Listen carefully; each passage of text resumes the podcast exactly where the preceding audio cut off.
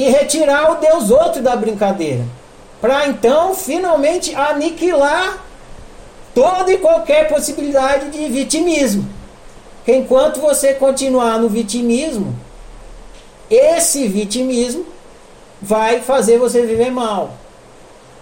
Ele vai atrapalhar, ele vai prejudicar a qualidade do seu viver, ele vai te passar rasteira, te trancar, te bloquear.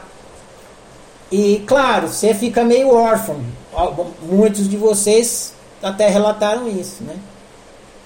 E quem irá me proteger? Quem irá me proteger agora? E agora, quem poderá nos salvar? Não tem mais Deus na brincadeira.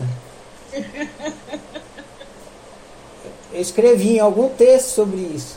Né? Um dos grandes problemas de, de matar o Deus outro, né? É que você fica inseguro. Você fica na incerteza.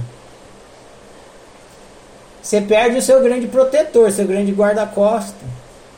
E seu beneficiário, aquele para quem você ia pedir as coisas e ia te ouvir se você rezasse bastante, não sei o que. Então.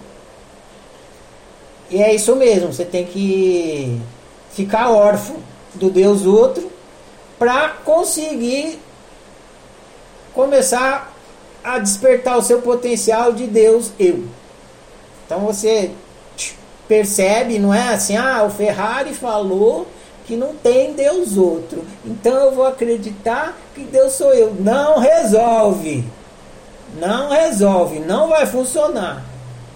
Não adianta você trocar o unicórnio do Deus outro pelo unicórnio do Deus eu. É unicórnio do mesmo jeito. Por isso que a gente começa pelo livro Ciência do Óbvio. Tem que ficar óbvio que você é Deus da sua realidade da sua realidade.